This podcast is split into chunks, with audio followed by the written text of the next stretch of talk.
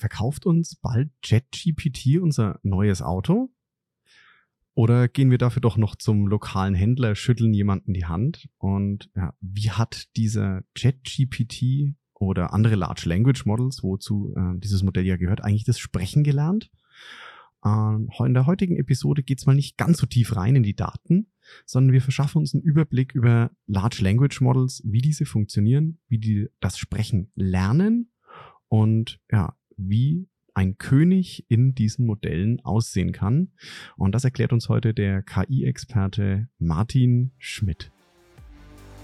Unfuck Your Data, deine Machete im Datendschungel. Daten durchdringen immer mehr von uns und unserem Leben, sowohl privat als auch beruflich. Für Unternehmen werden sie vom Wettbewerbsvorteil zum Überlebensfaktor.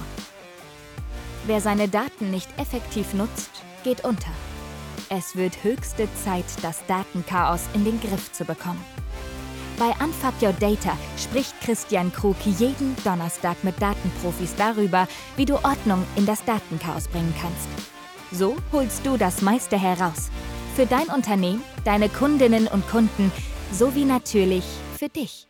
Und damit herzlich willkommen bei Unfuck Your Data. Ich freue mich sehr, dass ihr wieder dabei seid und auch auf meinen heutigen Gast. Ähm, er ist gerade zufällig in Deutschland, kommt auch von hier, aber seit, wie ich genannt habe, 47 Jahren bewegt er sich äh, in den Vereinigten Staaten von Amerika und auf dem Gebiet von AI ähm, ein absoluter Experte, gerade in einem Teilbereich, der recht steil gegangen ist in letzter Zeit.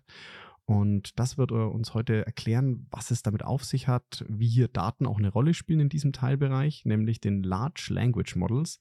Und bei mir ist Martin Schmidt. Hi Martin, freut mich, dass du dir Zeit genommen hast. Und ja, stell dich doch unseren Zuhörerinnen und Zuhörern mal kurz vor. Wer bist du? Was machst du?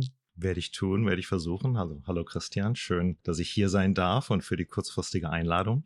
Das ging ja alles sehr schnell. Ja, also ich bin der Martin. Ich bin, wie du sagtest, äh, hier aufgewachsen, nicht weit von hier. Ich sitze hier in der Nähe von Köln und Düsseldorf. Ich bin in Essen, Kohlenpott aufgewachsen. Bin nach dem Abitur mit zwei Freunden ausgewandert in die Staaten, wie du sagtest. Ich lebe jetzt seit 47 Jahren, mein Gott, äh, auf 45 Jahren so um den Dreh in Los Angeles in der Nähe und bin sehr früh nach meiner Ankunft da durch eine Kombination von Glück und Glück ähm, vielleicht Glück und Unglück oder nicht wissen und nicht können, in, okay. die, Soft in die Software reingeschlittert.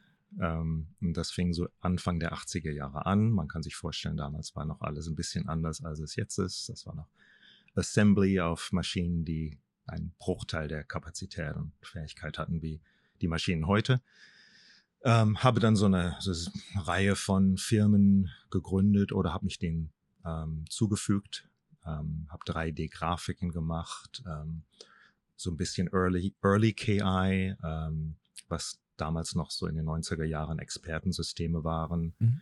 und Network Simulations und sowas. Und dann, als das Internet anfing, habe ich bei einer Firma Shopzilla angefangen, habe den Engineering Staff geleitet und dann meine eigene Autoportal gegründet in Anfang der 2000er und, äh, und so weiter und so weiter. Und ähm, die letzten sieben Jahre äh, mache ich jetzt, also arbeite ich mit Large Language Models und wir bauen äh, Chatbots für Autohersteller mhm. und Autohändler.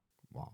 Also schon ganz früh dabei bei Softwareentwicklung. Das heißt, diese ersten Expertensysteme, die ja dann schon, sage ich jetzt mal, gewisse Entscheidungsbäume abgenommen haben, wenn ich so richtig im Kopf habe. Also du korrigierst mich, du bist ja viel tiefer drin ähm, bis hin jetzt zu AI und Large Language Models, die ja schon sehr viel automatisieren, gerade in Chatbots. Ja, das war damals eine ganz andere Geschichte, weil das alles auf Regeln basiert war. Und mhm. das ist immer so, wenn man in die technologische Vergangenheit schaut, ist alles so simpel und primitiv in Hindsight.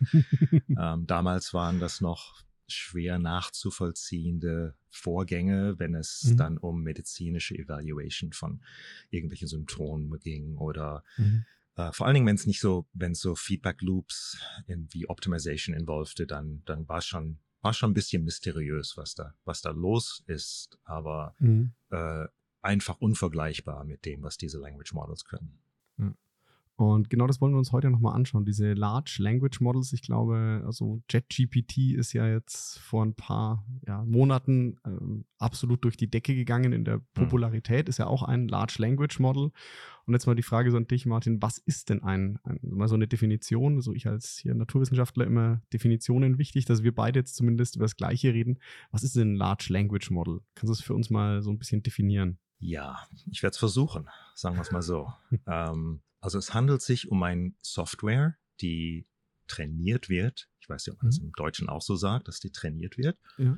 Sprache zu verstehen und Sprache zu generieren. Und der Prozess, wie dieses Training funktioniert, der ist verblüffend einfach. Ähm, er ist erstaunlich äh, langwierig. Okay. Und der besteht dadurch, dass ähm, ihm Daten, diesem Model, diesem LLM, werden Daten gefüttert. Das ist Text und stell, können sich vorstellen, das ist können Sie sich her. kannst du dir vorstellen, da muss ich mich auch noch dran gewöhnen, das Duzen. Äh, kannst du dir vorstellen, dass. Das hast du im äh, Englischen nicht so viel, ne? ja, nee, wirklich nicht. Ich bin es nur aus dem Deutschen noch so gewohnt. Ähm, also dieses ChatGPT insbesondere, also das Vorzeigekind der, der LLMs, ähm, ist mit 45 Terabytes äh, von Daten gefüttert. Das sind, wenn man das mal in, wenn das alles Bücher gewesen wären, wären das so um die 500 Millionen Bücher gewesen. Und also dieses Ding hat jetzt 500 Millionen Bücher gelesen.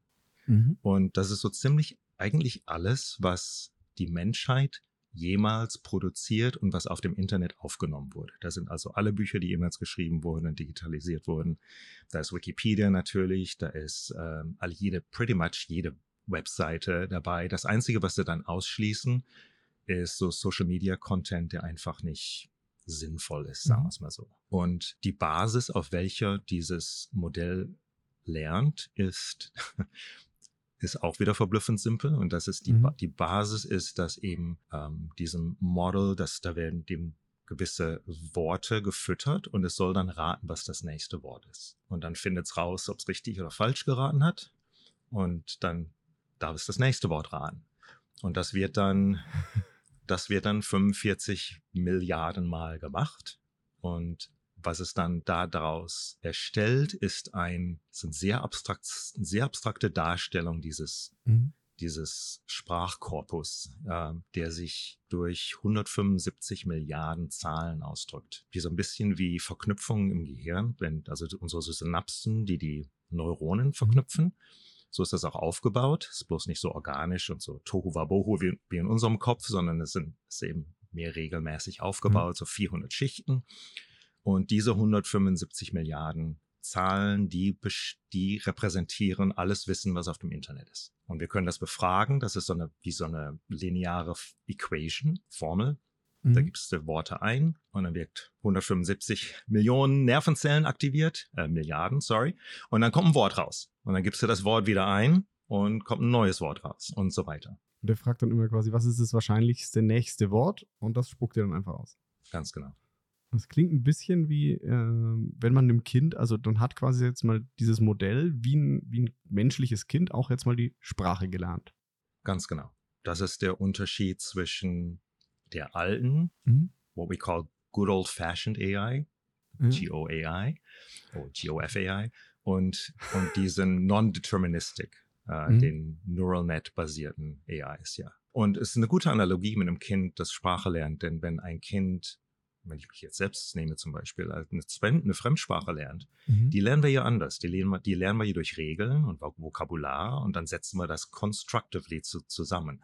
Aber ja. wie du schon erwähnt hast, wenn ein Kind ein oder zwei Jahre alt ist, dann, dann wird einem nicht erklärt, was ein Konjunktiv ist oder ein Gerundivum oder ähm, das, das wird einfach abstrahiert aus Beispielen. Mhm. Und so machen die Language Models das auch, ganz genau. Und diese Large Language Models jetzt, und du hast jetzt gesagt, die haben jetzt einmal alles genommen, was im Internet war, jetzt für ChatGPT oder auch die, die anderen, da gibt es ja mehrere. Mhm. Ähm, und ChatGPT war dann ja erstmal, oder ist, glaube ich, immer noch English only, oder es gibt ja jetzt immer mehrere Sprachen.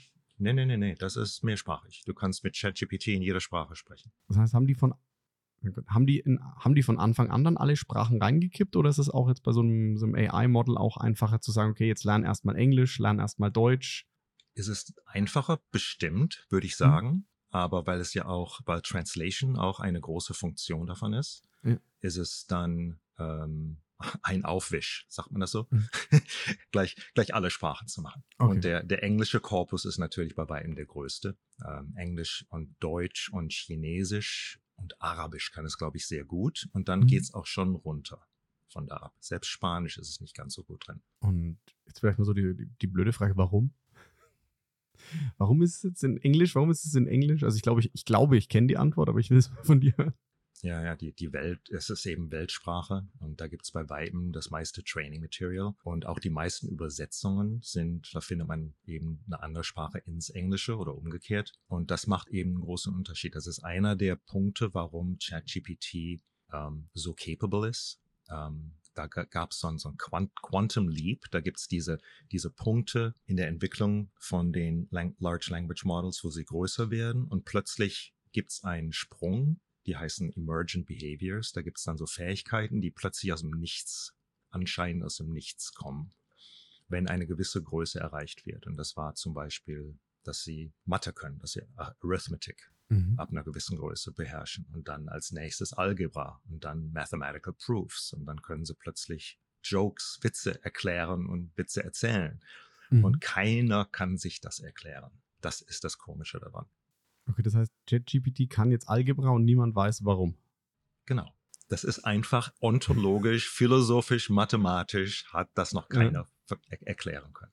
Okay, bin ich gespannt, ob wir in den nächsten Wochen, Monaten, Jahren die Auflösung bekommen. Ja, das kann noch eine Weile dauern. Ähm, das ist das Problem von Explainability und mhm. Interpretability von diesen Modellen. Und das ist natürlich auch eine Gefahr, denn wenn die AI dazu benutzt wird, irgendwelche Entscheidungen zu fällen, ja. die andere Leute angeht, sagen wir mal eine Credit Application oder sowas, dann ist man natürlich verpflichtet zu sagen, ja, aus diesen und diesen Gründen haben wir das abgelehnt. Und das kann man nicht bei, einem, bei einer AI. Hm, okay, das heißt jetzt für eine, sagen wir, für eine Zulassung in gewissen Bereichen, ich würde jetzt auch mal sagen, okay, äh, Credit ist noch das eine und wenn du jetzt hattest vorhin mal so medizinische Anwendungsfälle erwähnt, mhm. ich meine, das ist, äh, wenn ich einen Kredit nicht bekomme, dann mag das für mein Leben schon einen gewissen Einfluss haben. Ich finde aber, wenn, wenn die KI entscheidet, ob mir jetzt äh, irgendein Organ transplantiert oder ein, ein Bein abgenommen wird, da finde ich die etwas weitreichender. Ja, also persönliche ja, stimme ich dir zu. ja. Stimme ich dir voll zu. Ich like, I like my legs. Ja, genau, also da würde ich auch sagen, okay, erklär mir bitte mal, warum muss das Bein weg? Und das ist im Moment noch, sagst du, so ein Schwachpunkt, wo AI, es ist quasi nicht nachvollziehbar, warum sie zu dem, zu dem Entschluss kommt. Genau. Jetzt, jetzt hätte ich noch eine Frage. Das andere wäre für mich jetzt ja mal Reproducibility. Mhm. Das heißt, wenn ich die gleichen Parameter reingebe, das ist aber gegeben. Nein. Nein. äh, es gibt zwar sowas wie, das, das ist ein Parameter, der heißt Temperature. Mhm. Und Temperature bestimmt, wie ähm, random, ähm, wie kreativ, sagen wir es so, äh, das Ding funktioniert. Aber du kannst nicht davon ausgehen, dass Input X rein, kriegst du Output Y raus, dass das nächste Mal auch so, so läuft. Mhm. Und das ist erklärbar, aber äh, es ist it's built into the nature, sorry, here, here I go in English, äh, eingebaut in die, in die Struktur von den Dingern. Okay, das heißt, ich habe jetzt nicht eine hundertprozentige Reproduzierbarkeit. Wenn, jetzt, wenn man geht mal zurück zu diesen genau. alten genau.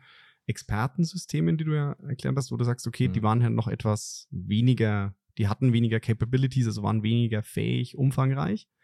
Aber die sind ja auf Regeln basiert und das heißt, wenn ich ähm, heute Parameter XYZ eingebe, kommt Ergebnis A raus. Wenn ich das nächsten Monat immer noch mache, wieder XYZ eintippe, kommt wieder A raus.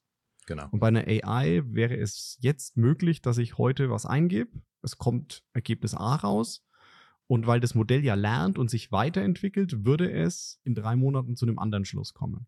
Ich hätte es nicht besser erklären können, ganz genau. Okay. Und das heißt, äh, das heißt Behavior Drift und Data Drift. Mhm. Das sind diese Einflüsse, äh, die dieses Verhalten der Neural Nets verändern oder mhm. beeinflussen und dadurch dass die nicht mehr deterministisch machen. Die alten Systeme sind eben wie Maschinen, wie Mechanical Machines. Aber ich meine, es ist ja zu einem Stück weit auch, wenn du diesen Drift misst, das ist ja auch menschlich. Also wenn ich mir jetzt mal, jetzt gehen wir den Vergleich, ich war auch im Krankenhaus gearbeitet, wenn ich jetzt einen Assistenzarzt habe, der das erste Mal eine gewisse Diagnose hat, entscheidet er so. Und jetzt hat er fünf oder zehn Cases von diesen Patienten und sieht, okay, ich würde es jetzt heute, fünf Jahre später, wo ich Oberarzt bin, anders machen und würde seine zukünftigen Patienten ja hoffentlich auch besser behandeln, wenn er einen besseren Kenntnisstand hat. Das heißt, diese Nicht-Reproduzierbarkeit ist eigentlich gar nicht unbedingt per se schlimm. Gute Frage. Ja, ähm, das, die Reproduzierbarkeit ist nicht wahrscheinlich, also bei verschiedenen Anwendungen schon, wenn man eben, if you want to do the same thing jedes Mal, dann ist es, right. Ähm, aber ähm, der medizinische Fall, den du gerade erwähnt hast, wo jemand die falsche Entscheidung macht, ähm, also die Perfection oder die Explainability, das ist auf jeden Fall was Negatives, dass, dass es nicht erklärbar ist. Und auch nicht so leicht verbesserbar, wo, wo man nicht sagen kann, ja, da, da macht's einen Fehler und da reiche ich mal eben rein in dieses Neural Net und verändere was. Das geht eben nicht. Nee, ich meine jetzt auch gar nicht diese, ähm, diese Erklärbarkeit, sondern die Reproduzierbarkeit. Also, mhm, mhm, wenn du sagst, klar, der Arzt oder es kommt ein neues Medikament raus und er stellt fest, das funktioniert besser. Also, das heißt, diese, dadurch heißt diese fehlende Reproduzierbarkeit. Ja, durch Lernen, genau, ja. Das lernt. Also, das heißt, das mhm. Lernen ist ja was Menschliches, was die KI da jetzt auch kann und damit ist diese fehlende Reproduzierbarkeit nicht das Problem aber manchmal vielleicht, wie du gesagt hast, diese Erklärbarkeit. Genau. Also Lack of Transparency. Jetzt komme ich schon ins Englische, oh Gott. Welcome to the dark side. Ja. Nur mit äh, weniger schönem Akzent als du. Und okay, jetzt gehen wir zurück. Du hast gesagt, diese Large Language Models habt ihr ganz viel in, in Chatbots ähm, eingesetzt für Automobilhersteller oder ähm, Händler. Mhm. So wieder so die Frage, ne, ähm, was, was nützen da diese Chatbots? Was, wie erleichtern die so dein Leben? Und jetzt vielleicht auch die Frage, wenn du jetzt verschiedene Autohersteller hast, wirst du den Chatbot, musst du den dann unterschiedlich trainieren? Ähm, ja, gute Frage. Also der Business Case, das Business Model davon ist mhm. natürlich mhm. äh, A, das ähm, ist Scalability. Also ähm, es sind sehr, sehr viele Leute im Kundenservice, Customer mhm. Service mhm. äh, eingestellt natürlich. Und ähm, auch in der Autoindustrie eben. Es gibt 300 Millionen Autobesitzer in den Staaten und die haben viele Fragen über ihre Autos. Und die, die würden gerne, ähm, am, am liebsten ruft man ja jemand an, der sofort abnimmt und ein Experte ist. Ja. Und das kann man eben durch Chatbots erreichen. Und wenn man es einmal baut, dann ist es natürlich near infinitely scalable. Mhm. Und ähm, vor allen Dingen in der Autoindustrie ist es sehr schwierig, äh, manchmal Antworten zu kriegen. Da läufst du zum Händler, hast ein Problem mit dem Wagen und dann sagt er, ja, musst doch nur auf den Knopf hier drücken oder was auch immer und dann fühlt man sich dumm und, und äh, was, was wir dann so gemacht hatten, war mein Original Concept, als ich die Firma Car Labs gründete, mhm. war, dass ich eigentlich einen allwissenden Chatbot bauen wollte, so wie ich mich selbst oft fühlte, weil ich schon immer ein Autonarr war und so zumindest im in der Meinung meiner Freunde und Familie alles über Autos wusste und die riefen mich dann an und an und sagten, Martin, ich brauche ein neues Auto, was soll ich mir denn kaufen? Und dann 15 Minuten von Unterhaltung und dann machte ich nochmal so im, im, Schnitt so zwei, drei Vorschläge und dann oft wurde eins der Autos gebaut. Und als Ingenieur, mhm. als Software-Ingenieur fragte ich mich dann immer, wie kann das sein, dass jemand den Decision Space, wo es gibt 350 Modelle auf dem Markt in, in den Staaten, und wie kann man das so schnell kollapsen? Mhm. Was geht im Kopf vor? Wie kann ich die Preferences mhm. und die Constraints von dem, von dem Käufer, von meinem Freund er, er, erfassen und die projizieren auf, was auf dem Markt ist? Ähm, und da, da ist eben viel Bauchgefühl bei. Und dieses Bauchgefühl ist eigentlich, was ich oft da kriege ich oft Pushback, aber ich finde, diese Large Language Models haben Bauchgefühl. Die haben mhm. Bauchgefühl, die haben gesunden Menschenverstand, obwohl sie manchmal Blödsinn reden. Aber das ist, ist dieses, was die, ja, thank you, ja, good point. um, ähm, das ist eben die Fähigkeit, das ist ja die, die Fähigkeit, die wir haben, ohne logisch über irgendwas nachzudenken, eine Entscheidung zu fällen. Mhm. Und das tun die auch eben. Und als dann die ersten Language Models auf den Markt kamen, vor so sieben Jahren, die noch sehr wenig wirklich Capability hatten, wir wussten das bloß damals nicht, mhm. dachte ich, die seien schon gut genug, als dass man jetzt so einen Chatbot aufstellen kann, der eben alles beantworten kann.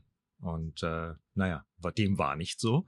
Es gibt, es gibt zum A, es gibt zum einen viel zu viele Daten über Autos, nicht nur über die Modelle als solche, sondern auch über was jetzt ein Händler ähm, wirklich äh, im Lager, auf dem Lager hat und die Preise mhm. und, und, und. Und das kann man gar nicht alles erfassen und, und aktuell halten. Ja, und dann haben wir uns konzentriert. Dann fragten Kia und Honda, fragten, ob wir das, uh, could we dumb it down? Könnten wir ne, das simplifizieren und nur über deren Modelle reden? Mhm. Wir sagten, ja, das macht uns das Leben natürlich viel einfacher. Haben wir ihnen natürlich nicht erzählt, aber haben ja. dann gesagt, ja, okay, können wir machen. Und dann haben uns eben darauf konzentriert und die Chatbots, die liefen dann auf deren Homepage, auf der Webseite und waren ganz gut, aber ganz weit weg noch von ChatGPT. Mhm. Ah, okay, du, hast es gesagt, ähm, dass Kia und Honda es auf ihre Modelle beschränkt haben, macht es einfacher, weil du, kommen wir wieder in meinen Bereich, Data natürlich wahrscheinlich weniger Daten brauchst. Das heißt, ich muss jetzt nicht, wenn ich nur sage, okay, du sollst mir Tipps geben, welchen Honda kaufe ich, ist es vom Dataset her natürlich einfacher als äh, welches Auto soll ich kaufen, weil dann habe ich hier Mercedes, Ford, Pontiac, whatever.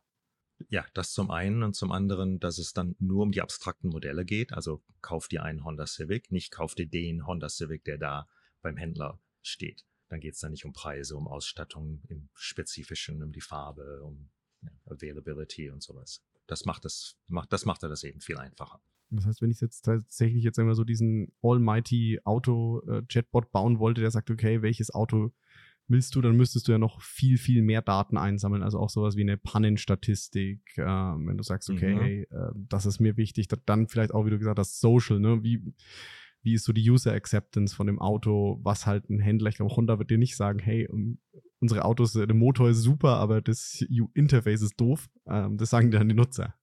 Genau. Als Beispiel. Ja, ja, ganz genau.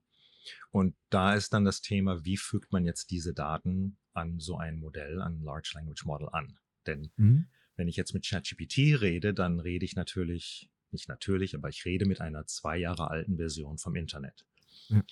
Und dieses Model weiß so ziemlich alles, was auf dem Internet geschrieben ist, wenn man das so mhm. sagen soll. Aber es hat keine Ahnung, ähm, was gestern passiert ist äh, in der Welt. Das in Topanga, wo ich lebe, bei bei Los Angeles, dass da ein Erdbeben und ein Hurricane gleichzeitig war. Oder was das, äh, was, welche die Öffnungszeiten von einem Händler morgen sind oder, mhm. oder all sowas, right? Und das muss also alles angefügt werden. Und die Techniken dafür sind sehr interessant, äh, wie man das macht. Da muss man dann erstmal unterscheiden zwischen structured und unstructured Data, wie du weißt, wie du gut weißt, ja. und äh, Interfaces herstellen, dass man da SQL Queries generieren kann, wenn es darum geht, zu sagen jetzt, äh, okay, welches Auto äh, ist denn das sicherste oder das billigste oder was auch immer. Ähm, und dann auf der anderen Seite die Unstructured Data, das sind eben so Dinge wie äh, Be Benutzer-Manual oder mhm. eine Beschreibung von einem Road-Test, eine, äh, eine Review oder wie du sagtest, die Pannenstatistiken oder, oder sowas. Und das wird dann in, in die heißen Vector-Databases ge, ge, gespeichert und wird dem, äh, dem Chatbot dann als äh, in den Prompt injiziert. Ähm, und das sind so neue Techniken, die wirklich ganz frisch sind mhm. und äh, wo sich jeden Tag neue Innovationen zeigen. Das ist, das ist so faszinierend. Das ist so das State of the Art in mhm. implementing diese, diese Language Models. Das heißt, ich habe jetzt, sage ich mal, eine, eine AI-Model wie jetzt, lassen wir mal beim Beispiel JetGPT bleiben, der kann sprechen. Mhm. Und wenn ich jetzt aber spezifisch ihn für gewisse Anwendungsfälle brauche, das heißt, ähm, ich brauche ein ChatGPT-Modell, was mir Hondas aussucht, was mir den besten Honda vorschlägt, muss ich das noch zusätzlich trainieren und enablen für genau diesen Anwendungsfall, den ich habe. Genau. Und das heißt, so könnte ich jetzt für mich in meinem Unternehmen auch ähm, das einsetzen. Wenn ich jetzt sage, ich brauche, möchte auch eine KI für, ich möchte jetzt einen Chatbot für mein Unternehmen und ich bin jetzt kein Autohersteller, sondern eher, ja, mache beispielsweise Schrauben oder äh, Stoßdämpfer oder keine Ahnung, was ganz anderes, ähm, Schlauchboote, dann muss ich halt diese Daten noch reinfüttern und kann aber dieses vorgefertigte Modell, die jetzt ja zum Teil Open Source, zum Teil bezahlt sind, mir holen, um, um damit zu arbeiten und für meine Kunden was zu tun. Das ist so ein bisschen, als ob man einen, äh, einen neuen Angestellten trainieren würde. Das war bei uns in der, in der, bei den Dealers so, dass dieser Chatbot für die, für die Dealers. Es ist sehr interessant, dass, da geht es wieder um gesunden Menschenverstand, dass der, dass ChatGPT zum Beispiel von vornherein weiß, wenn du fragst, oh, ähm, was würden Sie als AI Kundenservice Representative, was würden Sie sagen, wenn ein Kunde zu Ihnen kommt, der, äh, der ein Appointment gemacht hatte für Service und das Teil ist nicht da, das Ersatzteil, und die müssen wieder nach Hause gehen. Und dann sagt ChatGPT, ja, die sind wahrscheinlich sehr enttäuscht, aber es ist auch möglich, dass die verstehen, dass sowas passiert. Aber wenn sie enttäuscht sind, dann könnte man ihnen zum Beispiel einen Free Car Wash anbieten oder sowas. Mhm. Sowas weiß ChatGPT alles. Das braucht man ihm nicht erklären. Mhm. Ähm, was man ihm erklären muss, sind so die Business Rules, ähm, was diese besondere Dealership eben angeht. Wir, ja, wir haben Leihwagen oder nicht. Oder der, der Service Rep heißt Joe und mhm. wir sind offen in diesen Zeiten und wir machen Appointments, was auch immer. Das muss ihm als Daten zugefügt werden. Und wenn man als Unternehmen ähm, gewisse äh, gewisse Produkte führt. Natürlich muss man die Datenbank über die Produkte, was in Stock ist und die Attributes dafür, muss man natürlich alles einfügen. Aber das ist eben alles möglich. Aber die, den gesunden Menschenverstand, den bringt ChatGPT von sich her mhm. dazu. Und das macht es so valuable. Das macht es so wertvoll. Es ist mega, also es ist wirklich nur, in Anführungszeichen, nur noch. Man, wer, wer, schon jemand, wer schon jemals einen neuen Mitarbeitenden angelernt hat, einen neuen Mitarbeiter, der, der weiß, dass nur an der Stelle ein bisschen untertrieben ist, aber es ist wirklich wie eine neue Person im Unternehmen anzulernen, die schon, sagen wir, gewisse Fähigkeiten, wenn ich jetzt jemanden einstelle, gehe ich davon aus, dass der Lesen, Schreiben, die Landessprache genau. spricht und ein Grundverständnis vielleicht von der, ja gut, in die Industrie muss ich ihn vielleicht noch einlernen, aber der kann den Computer mal bedienen. Genau. Ganz genau. Und, und wir als Menschen unterschätzen, was wir alles wissen, mhm. so im alltäglichen Leben. Das nehmen wir einfach für gegeben hin, weil es, es ist so wie eine Sprache zu kennen. Und da gibt es so gewisse Dinge, die, die in der AI eben äh, traditionell für Jahrzehnte unterschätzt wurden, zum Beispiel Voice Recognition oder Speech mhm. Recognition, Vision, ähm, Kinetics, wie wir uns bewegen. Ähm, da sind wir unglaublich gut, wir Menschen. Ja. Und ähm, das ist eben alles erst ermöglicht worden durch diese, durch diese Large Neural Nets. Jetzt, jetzt habe ich eine Frage an dich. Ich habe neulich ein Video gesehen, beziehungsweise gehört, weil du es gerade gesagt hast, ähm, Voice Recognition. Mhm. Und wir haben jetzt von Chatbots ähm, für Dealerships geredet. Mhm. Und wenn ich ein Bild in, von einem Chatbot im Kopf habe, dann denke ich wirklich an Typing. Also ich muss da was eintippen. Mhm. Und habe ich neulich ein Video gesehen, war auch von einem Autohersteller. Ich weiß nicht, ob das echt war oder ob das gefaked war, wo dieser Chatbot am Telefon war. Mhm. Und mit einem, äh, mit einer Person, die sich auf der Homepage des Herstellers umgeschaut hat nach äh, Autos, den einfach irgendwo hat er seine Kontaktdaten hinterlegt und hat dieser Chatbot ihn angerufen und gesagt, hi, du warst auf unserer Homepage, ähm, warum überlegst du denn dir so ein Auto zu kaufen? Ähm, ich habe das gleiche Video gesehen und das war total echt. Und wir machen das eben äh, durch E-Mail und SMS, mhm. Diese gleichen Messages. Und es ist relativ einfach, technisch gesehen, ähm, diese Speech-to-Text und Text-to-Speech zu machen. Also aus so einer E-Mail oder aus irgendwelchem Text dann eben natürlich klingende Stimme zu generaten und dann einen Anruf zu machen und da war immer so ein bisschen Verzögerung. Erinnerst du dich in dem Video? Genau. Der, ja, ja. ja. Und dann, das war dann das Processing. Ich denke, ich denke, ich denke, das war ein bisschen länger, als ein Mensch es tun würde. Ja. Und dadurch erkannt, erkannte man das dann auch. Und das war ein bisschen so plain vanilla, so ein bisschen, äh, mein Bruder arbeitet äh, bei Bayer Leverkusen in Customer Service. Und ja wenn du dem zuhörst, das ist sowas von, dass äh, ich glaube, Chatbots werden das nie können, mit so viel Humor und Character und Charisma zu sprechen. Ja. Und da, er war, das war eben das Gegenteil davon. Das war sehr scripted und so, aber äh, es ja, funktionierte. Aber, da muss ich jetzt noch eins sagen, das ist ja aber auch das, was ich nochmal sagen will, weil viele Leute ja so viel Angst vor, vor AI haben. Wenn du jetzt niemand, mhm. das, dann, dann arbeitet bei Bayer Leverkusen, macht das mit Humor und allem. Das wird ein Chatbot niemals können. Aber wenn wenn deine, deine persönlichen Skills am Telefon sich darauf beschränken, so ein Skript abzulesen und geskriptete Fragen zu stellen, oh, dann, dann wird es jetzt langsam echt gefährlich, ja? Ja, ja nee, wirklich. Es, es wird dahin führen, dass wir bald nichts mehr glauben können, was wir sehen, hören. Ja, es ist traurig, gefährlich ist auf jeden Fall spannend. Aber ich denke auch der Punkt, wie du gesagt hast, mit Humor und, und Menschlichkeit eben so unique sein, kannst du dich dann halt doch noch abheben. Und wenn jemand sich nicht an das Gespräch mit dir erinnern will, weil du so, sag jetzt mal, replaceable, also austauschbar bist, dann bist du wahrscheinlich in den nächsten Jahren tatsächlich, also wer das Video auch gesehen hat, in Gefahr, äh, durch so einen Chatbot, der vielleicht noch ein bisschen länger überlegt als du, ausgetauscht zu werden. Ja, ja. Es gibt ja dieses Konzept oder das die Frage von Proof of Humanhood.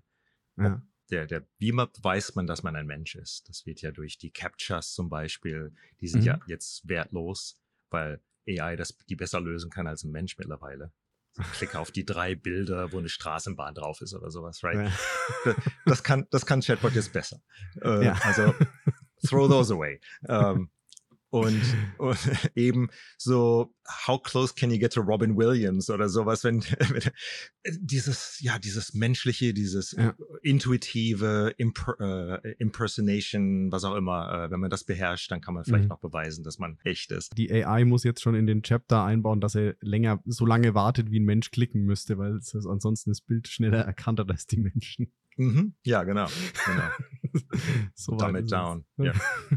ja, wie du sagst, ne, dieses, glaube ich, ist echt äh, spannend. Wie bleibt man da noch menschlich? Und jetzt würde ich vielleicht nochmal so die, die Brücke schlagen, dass wir haben jetzt ganz viel über äh, diese KI, Large Language und neuronale Netzwerke. Ähm, wir haben in unserem Gehirn haben wir auch diese Neuronen, die verknüpft, verknüpft sind. Und ähm, du hast jetzt gerade gesagt, in dem Video, was wir gesehen haben, jetzt, ich glaube, wir können es auch sagen, es war von Tesla, spricht dieser Tesla AI, ich nenne es jetzt mal Customer Service, und überlegt dann. Also der, der bekommt eine, eine Antwort von dem echten menschlichen Kunden. Dann überlegt er diese, wie du es gesagt hast, diese halbe Sekunde länger als ein Mensch bräuchte zum Antworten. Warum ist das eigentlich so? Also liegt es rein an der, daran, dass da ein Prozessor läuft oder liegt es daran, dass, also wie, wie versteht der Sprache? Weil bei uns läuft es ja so, also kann ich jetzt sagen, wenn, wenn du sprichst, dann nehme ich das auf und verarbeite das und bereite da schon die Antwort vor. Wie sieht denn so eine Sprache inne, also ne, man, da muss ja irgendein Unterschied muss ja sein, sonst hätten wir ja derzeit diese halbe Sekunde nicht. Oder ist es einfach daran, dass hier noch alte CPUs sind? Nee, äh, äh Wäre auch eine Möglichkeit, dass der einfach noch langsamer rechnet. Ich meine, es gibt auch Leute, Menschen, die langsamer rechnen als andere. Ja, ist, ein, ist, ein, ist ein interessanter Punkt allerdings, den, den es wert ist zu erwähnen, wie, uh, wie viel Computing Power dafür notwendig mhm. ist. Uh, just as an aside, als GPT-3 getraint wurde, uh, das kostete, da brauchten sie tausende von diesen GPUs, diese Special mhm. Processors, die Graphics und Parallel Processing eben sehr gut können, die da auch für Machine Learning sehr gut geeignet sind haben sie tausende von den Dingern für Monate lang laufen lassen, bis sie diese Boah. 45 Terabytes verarbeitet hatten. Und hatten dann am Ende eine Stromrechnung von 12 Millionen Dollar. Das hat der Strom gekostet, um GPT-3 zu trainieren. Und mittlerweile reden sie davon, ein Budget zu haben von 250 Millionen. Nur an Energy-Kosten. Um jetzt auf deine Frage aber zurückzukommen. Ja. Ähm, wie repräsentiert jetzt so ein, ein Large Language Model die Sprache? Es hat ja keinerlei Grounding, keinerlei äh, Möglichkeit, ein Wort mit irgendwas in der Reality zu assoziieren. Wir hm. wissen, dass ich sitze hier an einem Tisch, ich rede mit einem Menschen über ein Mikrofon und so weiter und so weiter und was reden bedeutet und so weiter und so weiter. Und Large Language Models haben natürlich überhaupt so einen Input nicht. Alles, was die wissen, alles, was, was ChatGPT gelernt hat, ist die Relationship von einem Wort zu anderen Worten. Und es weiß, dass wenn ich jetzt zum Beispiel einen Satz anfange, ich sitze hier und spreche gerade mit dem Christian über hm, und dann frage ich ChatGPT, über was wohl? Und er wird es wohl sagen, ja, wenn es irgendwas über dich weiß, dass wir über Daten oder über künstliche Intelligenz sprechen. Mhm. Und würde es dann wahrscheinlich raten. Und ähm, wenn ich einen blöden Satz sage, dann wird es sagen, das, was bedeutet das denn? Baum, Tisch, Laufen, Hunde. Äh, ja, das macht überhaupt keinen Sinn, ja. ähm, was danach kommen würde. Und wie gesagt, es lernt also die Relationship zwischen Wörtern, dass äh, nicht nur ein Verb einem Substantiv folgt und Adjektiv vorm Verb kommt, sondern auch die, wie die, was die Bedeutung davon ist. Und stellt das dar, was ich als, als Beispiel zum Beispiel jetzt nehmen könnte. Sagen wir, du hast eine Landkarte oder eine Map und du hast Karten von zehn Tieren, die du auf diese Map legen sollst und die Dimensionen, die eine Dimension, sagen wir mal, nach, nach oben ist Größe des Tieres und die, die X-Achse ist die Giftigkeit. Mhm. Und du legst jetzt einen Elefanten oben links hin, weil der nicht giftig ist, aber groß ist und, mhm. und ganz unten ist ein Skorpion, weil der klein ist, aber giftig ist, unten links und so weiter und so weiter, right? Und da hast du jetzt also Worte so in, in einem Space platziert, dass ähnliche Dinge sich in näher sind zueinander. Und so macht ChatGPT dadurch, dass es eben die Relationships, wie Worte aufeinander folgen und welche erscheinen oft mit welchen anderen Worten, kann es das auch tun. Und macht das dann für alle 50.000, glaube ich, 50.247 Worte in seinem Vokabular, in dem englischen Vokabular, macht es das für alle diese Worte. Kann natürlich nicht in einem zweidimensionalen Space sein. Das ist viel zu restricted, ja. weil Sprache viel zu reich ist. Right? Und der, der Space, den ChatGPT benutzt, der ist 2000-dimensional ist natürlich, kann man sich nicht vorstellen. Nee, das ist äh, incomprehensible, also nicht, nicht mehr vorstellbar. Yes. Aber es ist eben sehr, sehr abstrakt. Aber das Interessante daran ist, wenn du den, zum Beispiel jetzt den Begriff, und das ist beweisbar, ist gemacht worden, wenn du den Begriff König nimmst mhm. und nimmst jetzt die Koordinaten von dem, von dem Wort König in diesem 2000-dimensionalen Space, das sind also 2000 Zahlen. Auf der X-Achse ist er hier, auf der Y-Achse ist er da, auf der Z und so weiter und so weiter. Mhm. Und subtrahierst davon die Koordinaten von dem Wort Mann mhm. und addierst dann dazu die Koordinaten von dem Wort Frau, rate mal, was du dann kriegst. Dann es müsste ja Logik Königin sein, ja. Ganz genau. Und genau da ist Königin platziert, in diesem 2000-dimensionalen Space. Also die Bedeutung von Worten kannst du fast sagen, kannst du Mathematik betreiben, die kannst du berechnen. Und darauf basiert das Wissen von diesen Language Models. Das heißt, jetzt im Englischen King minus Man plus Woman equals Queen. Exactly. Und das ist nachweisbar und an der Stelle auch wieder, das ist reproduzierbar, weil die Koordinaten ja da sind. Ganz genau. Und das kannst du auf Hündin minus, also äh, auf jedes Wort eben, was auf solchen simplen Prinzipien basiert, kannst du das, du kannst zum Beispiel sagen, Hügel, ich weiß nicht, ob das klappt, aber Hügel plus Größe mhm. gleich Berg. Ja. Sowas, sowas ähnliches. Cool. Ja, also, also wow. wirklich, es ist, ja. es ist eben äh, unglaublich schwer zu verstehen. Ja. Da braucht sich keiner Vorwürfe zu machen, dass er nicht weiß, wie so ein Ding funktioniert, denn die, die Wissenschaftler wissen es auch nicht wirklich. Aber, aber das ist schön, dass es, das zeigt ja wiederum, dass doch eine gewisse, also dass die Grundlogik dahinter und eine gewisse Reproduzierbarkeit ja auch da ist. Ja, das ist. Das heißt, es ist maximal wahrscheinlich so unnachvollziehbar wie unsere Gedanken. Ja, ja das, genau. Also, ja. Wenn wir über, jetzt als Menschen über irgendwas nachdenken, kommen wir ja auch ab und zu mal zu einem anderen Schluss. Oder wir wissen nicht, wir können selber auch manchmal nicht mehr nachvollziehen, wie wir auf gewisse Gedanken gekommen sind. Mhm. Also zumindest geht es mir so. ich bin beruhigt, wenn es anderen auch so geht. Ich nicke hier violently, ja. Ganz genau. Kenne ich nur zu gut. Sehr gut. Sonst fühle ich mich immer seltsam, wenn du mir da keiner zustimmt. und äh, da war neulich ein Paper von, äh, von MIT, glaube ich, mhm. ähm, wo es gibt jetzt viel Research, die versuchen herauszufinden, was ist denn jetzt in so einem Neural Net überhaupt los? Das ist, ja. als ob ihr jetzt einen Kopf, meinen Kopf aufmachen würdest und jetzt reingucken und sagen, ich sehe aber gar keine Gedanken. Wo sind ja. die denn? Wo sind die Konzepte? Wo ist die Erinnerung? Wo ist, ja, yeah, whatever. Ähm, dann stellte sich raus, dass die Architektur von diesem Neural Net sehr, auch sehr äh, nicht, also heterogen ist und dass mhm. in gewisse Dinge wörtlich gespeichert werden. Und dann fanden sie raus, wo die, Lo die, die Location, die, der Platz des Eiffelturms, die geografische Location von dem Eiffelturm gespeichert ist. Ja. Dann gingen sie rein, wie so ein Brain Surgeon, und haben das seziert so ein bisschen und haben den nach Rom verlegt. Und wenn du dann das Language Model fragtest, wo ist denn der Eiffelturm, sagt es, ja, in Rom. Ja, wie komme ich denn dahin? Von hier aus, ja, gehen sie am Kolosseum vorbei und so weiter und so weiter. Wenn du dann allerdings fragtest, name all the attractions in Paris, sagt es immer noch als erstes Eiffelturm. Das ist, das ist, das ist distributed, wie ich glaube in unserem Gehirn auch. Das ist so eine distributed information, mhm. ähm, die wieder so ganz schräg liegt zu dem, wie wir gewohnt sind, Dinge zu verstehen. Wahnsinn. Das ist ja echt äh, faszinierend. Ja, langweilig ist es nicht. Aber das heißt so, nee, das heißt, es ist noch nicht komplett verstanden, wie das menschliche Gehirn. Hm. Aber ich sage jetzt mal auch so, wenn wir die richtigen Daten reingeben und die richtigen Fragen stellen, kriegen wir auch wieder die richtigen Antworten. Mhm. Soweit sind ja. sie. Also ich kriege die Antwort, mhm. Christian kauft den Civic oder halt auch ähm, an anderen. Ja, gut gesagt, ja. Sehr cool. Und äh, also ich glaube, ich könnte jetzt noch so eine Stunde oder zwei mit dir sprechen. ich weiß nicht, Let's wer uns dann noch, ich weiß nicht, wer uns dann noch zuhört. Let's do it over a beer. das, äh, aber dazu bist du gerade, ja, jetzt darf ich wieder nichts sagen, sonst äh, kriege ich wieder einen Shitstorm aus der Gegend hier äh, um Köln rum, wenn ich sage, dass es da ja kein Bier gibt als Franke. Aua. Oh, that hurt. Wow. Ich vergebe dir aber. Ich verstehe es. Ich, ich mag auch mein amerikanisches Bier sehr gerne. Sehr schön.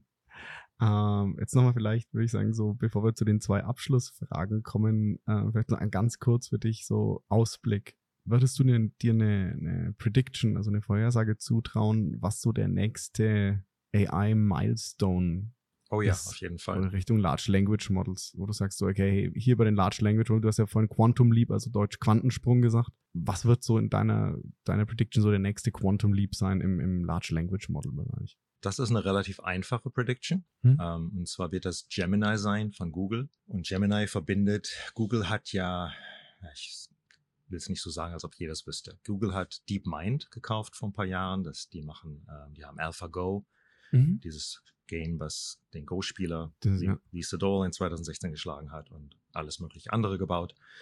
Ähm, und die haben ja auch ihr eigenes AI-Lab, die haben sie verbunden und die arbeiten jetzt an einem ChatGPT-Killer, der alles das, was ChatGPT kann, also die gleiche Architektur, mhm. und verbinden das gleichzeitig mit der Engine hinter dieser Game diesen Game Models. Und die sind, die sind auf einer anderen Architektur basiert. Die, die benutzen Reinforcement Learning. Das ist eine andere Technik, ähm, wo basically der Chatbot, nicht der Chatbot, I'm sorry, wo das Model entscheidet was und dann wird ihm hinterher gesagt, ihm, dem Model hinterher gesagt, das war richtig oder das war nicht richtig.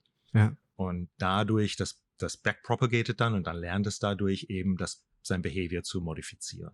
Und das ist ein Ding, was äh, ChatGPT gar nicht kann. Und das zu verbinden, dadurch kann man viel zielgerechter irgendwelchen Objectives, irgendwelchen Zielen folgen.